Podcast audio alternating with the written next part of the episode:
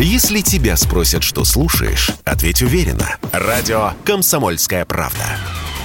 Ведь Радио КП – это эксклюзивы, о которых будет говорить вся страна. Темы дня. Социальная ответственность бизнеса, друзья. Как наполнить эту абстрактную формулировку глубиной переход к новому технологическому укладу ставит перед обществом целый ряд новых вызовов. Как можно повернуть все эти изменения в позитивное русло и использовать на благо? Радует, что в нашей стране есть компании, которые попробовали решить подобную амбициозную задачу. Что, например, в этом направлении делает МТС? Должны ли быть социальные проекты частью стратегии бизнеса? Мы беседуем с Еленой Кахановской, директором по внешним коммуникациям и связям с общественностью МТС. Елена, Добрый день. Добрый день. У МТС есть интересный опыт, цифровая платформа поколения М. Многие родители, услышав такой термин, как цифровая платформа, конечно, нервничать начинают у некоторых дергается глаз. Очень часто а, после негативного опыта, который был получен по результатам дистанционного образования в школах, через который прошли вынужденно все родители в последние два года по известным причинам, но выходит, что цифровая платформа все-таки это не всегда плохо, технологии можно поставить и на службу позитивного дела, если это делать грамотно и тонко. То, что мы придумали 7 лет назад. Это образовательная платформа поколения М, которая рассчитана на обучение детей творческим специальностям, где дети, проходя тренинги от 250 мастеров а, по разным жанрам, начиная от э, театрального искусства до вокального, дизайн моды и так далее, рисунки, поэзия, литература, журналистика и так далее. Это все бесплатно. Если у тебя есть интернет, это можно получить доступ в любой точке страны к этому ресурсу ты под руководством именитых педагогов получаешь навыки, ты проходишь там курс образовательный, и э, затем, если ты победил, то ты получаешь определенные преимущества. Если, например, ты художник, то мы можем, издавая книги, э, иллюстрировать ее работами наших подопечных. У нас художники выставляются в Третьяковской галерее. Те, кто нас побеждает в вокальном, например, конкурсе под руководством Полины Гагарина, они у нее тренируются, и она ставит им правильный голос, это эстрадное мастерство.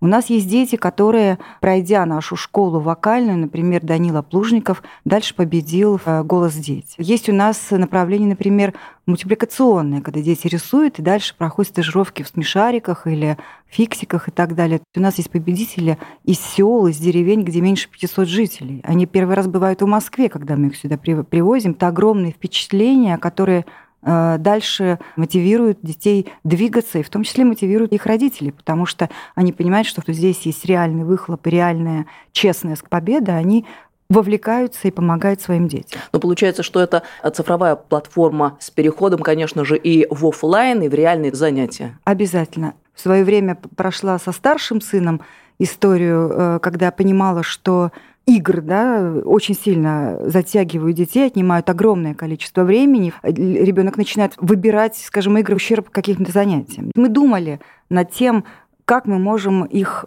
и куда утащить. В той среде, в которой они проводят свои там 8-7 часов в день, э, утащить в этой же среде их правильный контент. Мы стали формировать программы. На данный момент у нас порядка 30 направлений. Подбираем и партнеров очень интересных. Например, мы э, сделали курсы с ГИТИС. Собственно, ГИТИС проводит через нашу платформу первоначальный отбор детей в регионах, и тем самым открывает двери фактически детям, которые никогда бы в жизни не смогли приехать в Москву, потому что у родителей нет на это денег. Фактически получается, вы параллельно решаете государственную задачу. То, о чем вы говорите, это как раз мысль, которая все чаще и чаще звучит в общественном поле о необходимости создания позитивного контента, чтобы детей перетянуть э, к разумному, доброму, вечному. Не заменяем функцию государства, но мы точно помогаем государству вместе с некоммерческими организациями да, решать такие вопросы. Получается, что большая, серьезная а, классическая программа по работе с детьми, с молодежью, цифровая платформа предоставляет тот самый технологический инструментарий по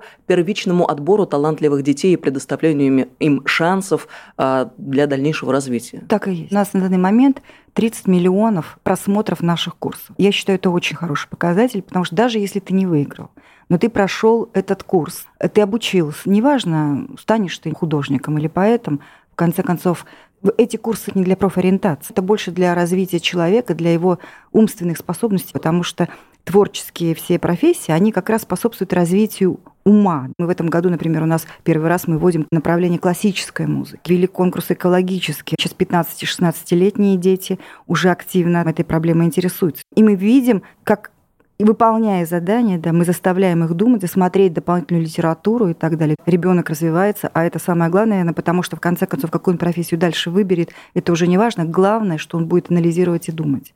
Вот это очень важная мысль, на которой хотелось бы акцентировать внимание. А, то, о чем вы сказали на предмет целей, которые ставит перед собой проект. Это не получить непременно победителей, взрастить каких-то героев, а дать возможность многим детям и молодым людям людям по всей стране а, просто прикоснуться к чему-то новому, доброму, а, позитивному. Собственно говоря, то, как нас учили педагоги еще в детстве. Многие из нас поступали в музыкальную школу не для того, чтобы стать музыкантом профессиональным, а для того, чтобы расширить кругозор, стать более гармоничной личностью. Вот, э, собственно, поколение М, видимо, об этом.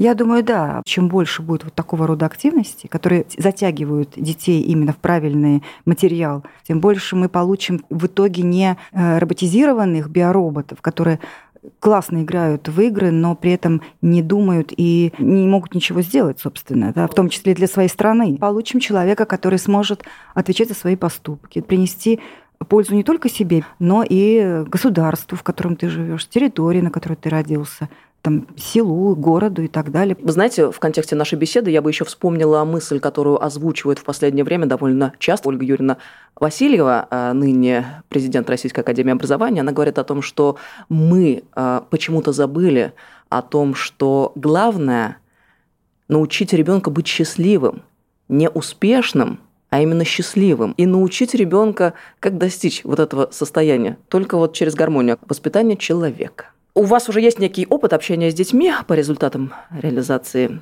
этого проекта. 7-8 лет – это серьезный срок. Можем ли мы говорить о том, как дети изменились за последние годы? Я не могу сказать, что они принципиально как-то изменились. Изменились инструменты, там, как мы детей сейчас образовываем, на что они сейчас тратят время и так далее. Но в целом, наверное, любопытство детей и вовлеченность их в то, что им нравится, оно всегда было и остается неизменным. Другое дело, что предмет приложения э, этих способностей, да, этого любопытства. Вот здесь вот нам очень важно корректировать. Не насильно, не через колено, как это многие делают, а именно мягко по форме. И вот дать ему выбор, предложить какие-то интересные вещи еще с конкурсной динамикой, такого рода образование, такого рода вещи, они принципе, затягивают ребят, потому что это интересно, есть такой соревновательный эффект, ну и плюс сам контент, то, как он подан, э, заставляет детей свое любопытство удовлетворять. Поэтому мне кажется, что в целом дети остались, наверное, такими, как и всегда, они дети. А вот функция родителей, она изменилась. Наша задача сейчас помочь ребенку найти правильные вещи, ну, с нашей точки зрения, да, или там интересные с их точки зрения. Ребенок, живущий в регионе, и житель мегаполиса, ребенок, они разные сегодня?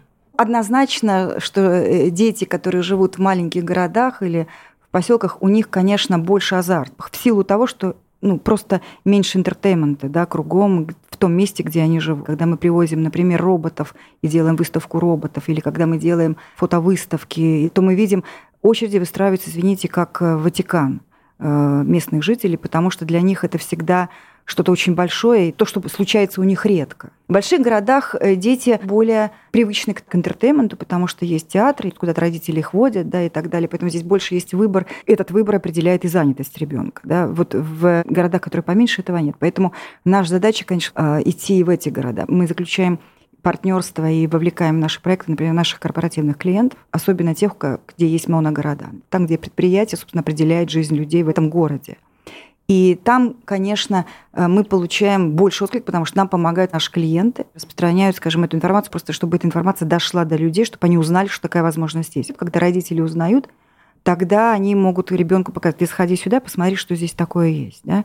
Если они про это не знают, это очень сложно вот в этом потоке информативном, информационном, который сейчас есть, родителям вытащить и найти эту информацию сложно. А вы как бизнес-компания, какой результат для себя считаете самым важным в этом контексте? Знаете, хороший вопрос, потому что мы бизнес, действительно, мы не, мы не благотворительный фонд, да. конечно, информированность – это очень важно. А вот информированность, она зависит в том числе от качества проекта. Если у тебя проект не про тебя, а про людей, если ты даешь им возможность реализовывать себя – пандемию, например, когда в городах были заперты, и когда мы людям сказали, вы знаете свои города лучше, чем любое турагентство.